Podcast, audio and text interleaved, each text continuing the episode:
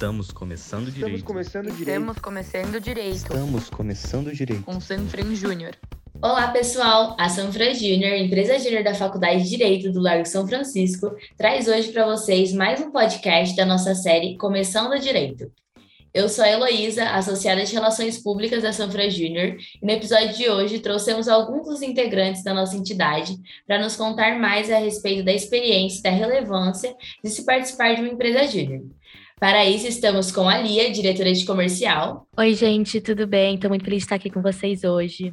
Mariana, associada de comercial. Oi, gente, também estou muito feliz de estar aqui. E o Matheus, presidente da entidade. Oi, gente, tudo bem? É um prazer falar com vocês. Espero que a gente tenha um evento aí muito esclarecedor, né? Muito obrigada pela presença de todos aqui hoje. E para dar início à nossa conversa, eu gostaria que vocês nos contassem um pouco sobre a trajetória de cada um na Júnior. E para isso, eu vou fazer algumas perguntas. Mari, conta um pouco para a gente sobre as atividades cotidianas de uma sociedade comercial e como que ocorre o contato com a demanda dos clientes na empresa júnior? A diretoria de comercial tem como principal função o atendimento das demandas dos clientes que querem adquirir algum serviço da Sanfran Júnior. O primeiro passo para o atendimento é a recepção inicial da demanda. Dessa forma, o contato com o cliente ocorre primeiramente pelo nosso e-mail, que é o principal meio de comunicação usado pela diretoria, mas também pode ser feito pelo WhatsApp ou pelo nosso site. A tarefa do associado nesse momento é marcar uma reunião com o cliente o mais rápido possível. Essa reunião serve para entender melhor a demanda dele e orientá-lo sobre a solução das questões trazidas por ele. Além disso, uma outra atividade importante de um associado de comercial é a elaboração da proposta comercial para cada cliente atendido. Nela constam informações importantes sobre os serviços que propomos a eles e sobre a forma de realização da consultoria com prazos e número de consultores, por exemplo. Depois disso, uma outra função que pode surgir para o associado é a realização de uma reunião de vendas com o cliente, em que nós podemos discutir mais os serviços, tirar dúvidas sobre a consultoria ou mesmo negociar os valores do serviço caso ele seja pago e não para bom. Por fim, o atendimento de comercial se encerra quando o cliente aceita a proposta e ela é repassada para a diretoria de financeiro administrativo, que irá elaborar o contrato com o cliente. Obrigada, Mari. Perfeito. Lia, eu queria saber de você, que está inserida na diretoria de comercial, quais são os atuais projetos que a diretoria encabeça e o que mudou para você ao entrar na diretoria? Sobre os projetos que a diretoria está encabeçando no momento, tem um andamento cotidiano dos atendimentos que a gente faz toda semana, né? Como a Mari acabou de falar, a gente faz o contato inicial com o cliente, marca a reunião diagnóstico, toca a reunião diagnóstico, faz a redação da proposta comercial, se o cliente requisitar, faz uma reunião de vendas para, enfim, negociar preço, fazer algum tipo de esclarecimento que seja necessário sobre a, os serviços que estão sendo adquiridos, né, etc. Além disso, a gente também está com alguns projetos extras que estamos querendo colocar em prática nesse semestre, né? O primeiro deles seria o Manual de Viabilidade em conjunto com a Diretoria de P&D, que é Pesquisa e Desenvolvimento.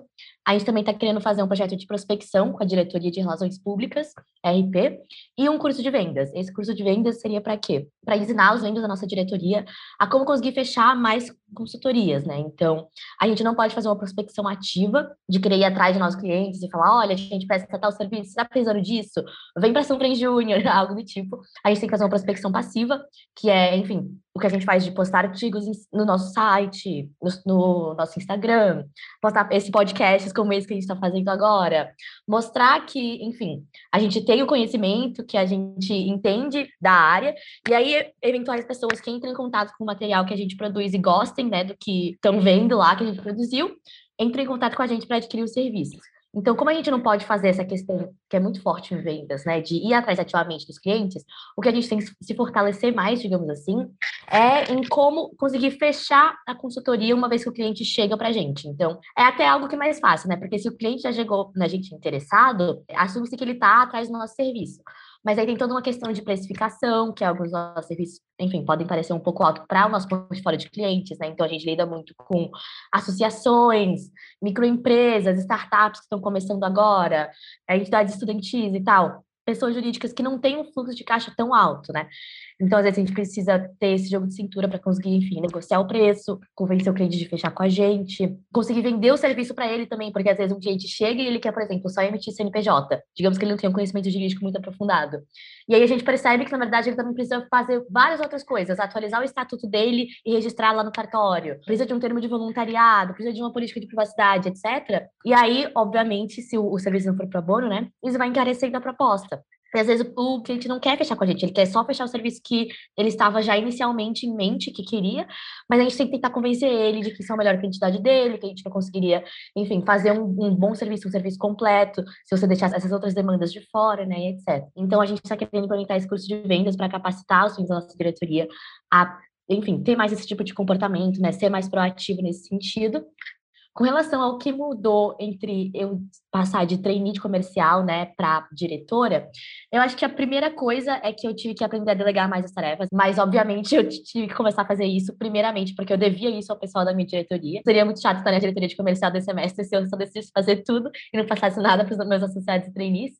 E segundo, também porque seria humanamente impossível. Então, eu tive que aprender a delegar as tarefas e ficar mais no plano de fundo, assim, organizando e liderando a diretoria, né? Então, organizando quem vai pegar que atendimento, quem vai auxiliar que atendimento, quem já está muito sobrecarregado, quem já está mais de boa, não levando só em consideração os atendimentos da diretoria, mas que alguns membros da diretoria estagiam e etc. Então, tem que fazer toda essa logística por trás, né? E como eu falei, tive que aprender a me planejar muito melhor do que, por exemplo, quando eu era trainee, e aí eu só ia lá e tocava o atendimento. O que demanda um certo tempo e tal, obviamente, mas não tem que ter todo aquele trabalho pensante, né, de falar, ah, o que que, o que que a gente vai fazer agora, sabe? Vamos coordenar aqui essa diretoria e ver o que que a gente precisa organizar. E eu acho que a última coisa seria que sempre tem que estar tá de olhos abertos e atenta para qualquer problema que possa surgir na diretoria, né? Então, se tem algum membro que não está produzindo tudo que ele deveria estar produzindo, é, isso está, enfim, travando o andamento da diretoria por algum motivo. Levar em conta também a entidade como um todo, né? Então, de um período para um pouco tempo atrás, estava chegando tanto atendimento que a diretoria de projetos estava meio receosa se a gente ia realmente conseguir lidar com toda aquela demanda, né? Porque a gente também tem um número limitado de associados, por exemplo, para conseguir tocar esses atendimentos. Então tem que levar tudo isso em consideração. Se tem algum membro muito sobrecarregado na diretoria também é ruim, porque mesmo que ele esteja lá produzindo e carregando a diretoria nas costas, poxa, não é legal ter uma pessoa que está, enfim, é, se doando ali 150%, né? Às vezes está influenciando negativamente a vida pessoal dela, etc. Agora, partindo para a pergunta do Mate. Mate, como que você, enquanto presidente, atua na entidade e quais são as suas principais tarefas? Eu sempre, quando falo da presidência da Júnior, gosto de pensar no âmbito externo e interno, porque a gente é uma entidade bem grande, assim, a gente funciona em torno de 40 membros ativos, mais os nossos conselheiros, né, que são carinhosamente chamados de dinos, e aí você somar isso dá mais de 70, então acaba tendo muita gente e essa separação acaba sendo inevitável, né? Mas, externamente, eu acho que a função do presidente é, é muito importante, principalmente no, nos movimentos que reúnem empresas juniores. Então, você tem toda uma responsabilidade do presidente de cuidar dessa área, de manter um, uma, uma, boa relação com outras empresas juniores também, porque, como ali explicou, a gente não pode fazer prospecção ativa, então, trabalhar em parceria com outras empresas que estão alinhadas em objetivos, que têm interesses semelhantes, que atendem públicos de interesses semelhantes também acaba sendo algo muito frutífero para a entidade. A gente também tem a questão de, da responsabilidade né, da, da imagem da entidade frente à sociedade, à faculdade, acaba tendo que ser administrado por alguém, por exemplo, cuidar da, da diretriz que a faculdade vai tomar, né, para faculdade não, desculpa, a entidade vai tomar frente à faculdade, como ela vai retornar o, o, financiamento que é dado, né, pelo nosso, pelos impostos que pagam nossos estudos, que possibilitam a gente organizar essa empresa júnior, né. Então, tem essas questões, além de toda a organização burocrática necessária para operar uma associação, que é a modalidade jurídica que a gente se encontra, né, como empresa júnior. No âmbito interno, tem uma, uma outra pegada. Quando você trabalha para fora, né, no âmbito externo da presidência, você conhece pessoas novas, você se relaciona com pessoas assim que você nem imaginava que poderiam entrar na sua vida, sabe?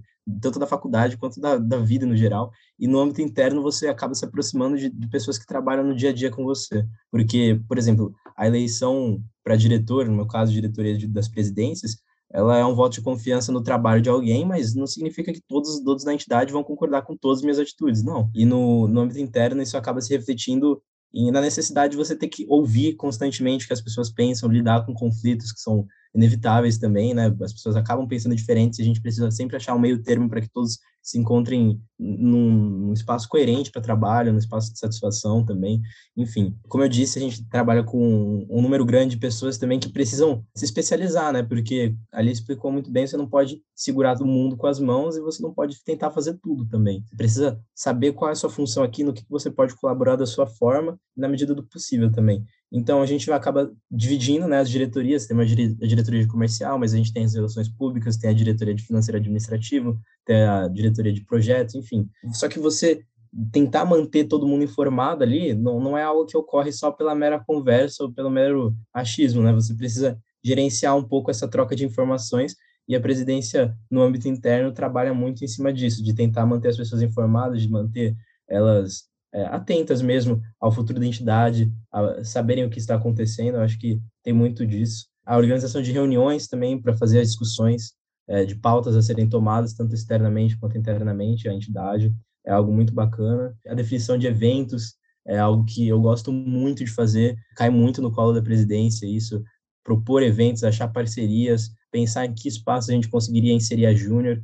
Então, eu acho que isso é algo que a gente trabalha bastante na presidência, né? Por enquanto é um trabalho meio solitário, mas conforme vai chegando o final do mandato, a gente já começa a pensar em, em sucessor, em trabalhar com uma futura liderança, criar alguém para tomar conta da entidade, né? Porque quando eu assumi, uma ex-presidente disse para mim que ser presidente da Júnior é fazer um projeto de casa. Só que não é uma casa que você começa do zero. Alguém já fez essa casa antes para você e você vai desconstruir essa casa e construir da sua forma. Você pode escolher quebrar tudo ou você pode escolher trocar esse tijolo aqui, trocar esse móvel aqui. É muito bacana você conseguir ter essa liberdade criativa e saber que uma hora alguém vai ter a liberdade criativa que você teve e vai desconstruir seu projeto porque não, não é eterno, né? Saber lidar com isso e ver que seu trabalho vai transcender o, o seu mandato acaba sendo muito bacana na, na presidência. Nossa, Mate, perfeito. Eu acho muito legal essa coisa que a gente tem na Júnior de inovar e ser bem aberto para ideias, né? Mari, nas suas atividades na Júnior, desafios devem se impor, né?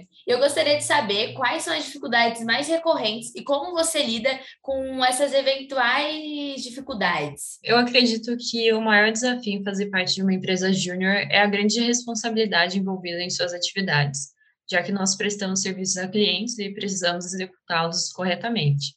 A melhor forma de lidar com isso é sempre buscar se desenvolver e adquirir mais conhecimento relacionado aos serviços prestados, ter organização e, claro, a colaboração entre os membros é essencial.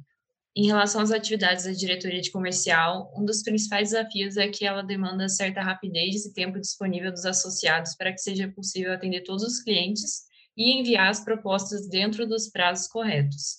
Assim, é importante manter sempre uma boa organização. Já em relação às consultorias que a São Júnior realiza, um dos desafios que nós enfrentamos é adequar as ideias ou mesmo as estruturas que os clientes criam na prática ao formato jurídico. A melhor forma de se lidar com esse desafio é estabelecer uma boa comunicação com o cliente para entender bem o que ele deseja e também explicar as exigências jurídicas envolvidas nesse processo, e assim evitar trabalhos ou complicações excessivas, e ao mesmo tempo também, claro, buscar que o cliente fique satisfeito com o resultado. Agora, partindo para uma pergunta para o Mike, além das muitas habilidades que uma empresa júnior ajuda a desenvolver, você pode nos contar um pouco sobre o movimento Empresa Júnior, mais conhecido como MED, e o que essa integração proporciona aos participantes da entidade? O MED ele é algo que, na história da Júnior, teve um ingresso recente, de certa forma, a gente ingressou em 2019, e ele faz um agrupamento de várias empresas juniores que têm o objetivo de expandir os horizontes de, de atendimento, do crescimento também da própria empresa e da capacitação dos membros. Então, é como se fosse uma, uma união de forças para todo mundo crescer junto, né?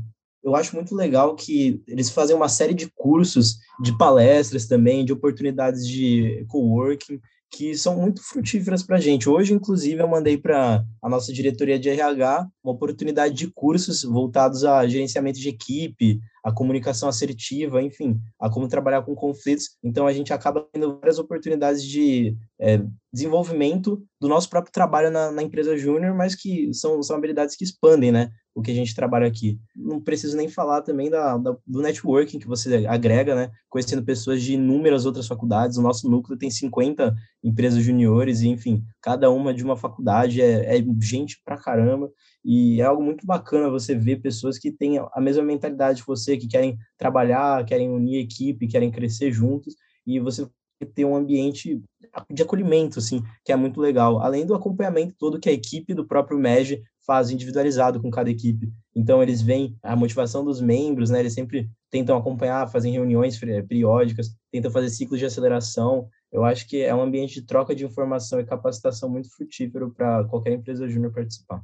Lia, passando para as contribuições práticas da sua participação na Júnior, você pode nos contar um pouco, a partir da sua experiência pessoal na busca de estágios, a relevância da sua atuação na entidade para os processos seletivos e também para sua própria atuação no seu estágio atual? Com relação à relevância da Júnior para os processos seletivos que eu prestei, primeiro, eu fiquei sabendo da abertura da vaga por causa de pessoas da Sunframe Júnior, então, se eu não tivesse tido esse networking com os próprios associados da entidade, eu nem teria ficado sabendo que aquelas vagas abriram. Segundo, eu acho que ter colocado a Júnior no meu currículo foi uma coisa que brilhou nos olhos, assim, do, do pessoal dos escritórios, até porque isso ficou muito claro na entrevista, sabe? É, do quanto eles se interessaram pela Júnior, quanto eles perguntaram sobre a Júnior em comparação com sobre as outras experiências que eu tive na minha vida, sabe? É muito bom para o seu currículo o conhecimento que você adquire na Júnior é muito mais avançado do que o pessoal que faz a grade normal só, sabe? Então, por exemplo, agora a gente está tendo empresarial e a gente está vendo coisa agora no final do semestre que eu falo, poxa, eu já via isso na Júnior no início do segundo semestre, sabe? A gente está vendo agora no final do terceiro. Então, é muito bom também para essa própria parte mais intelectual e acadêmica e etc., que também influencia no seu processo seletivo se você estiver fazendo um processo seletivo que tem prova. E na entrevista nem se fala, sabe? Então, eu cheguei lá na entrevista, falei sobre mil coisas que eu fazia. Todos os entrevistadores focam sempre na minha atuação na Júnior.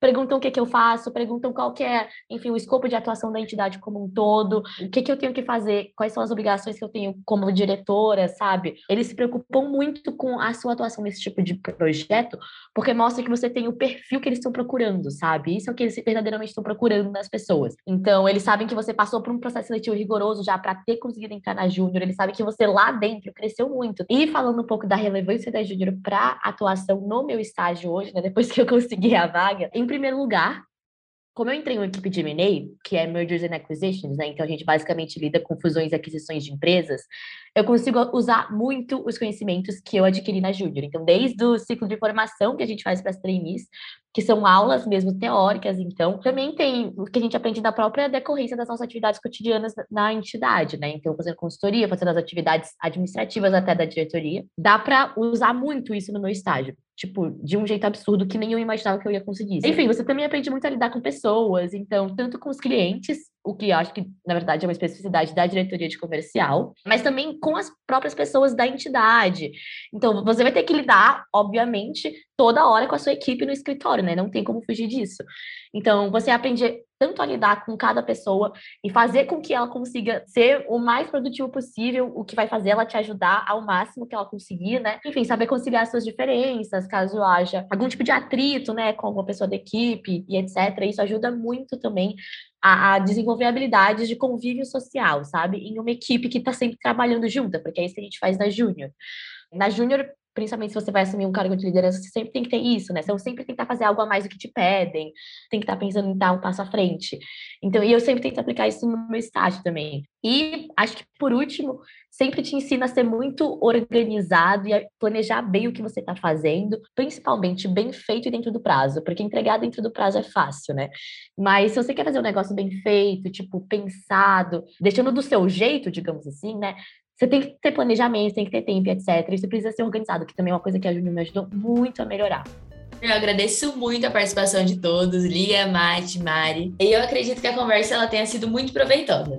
Por fim, concluímos por agora o nosso podcast Começando Direito com Sanfra Júnior. Queremos agradecer a todos os ouvintes que nos acompanharam nessa conversa. Até a próxima!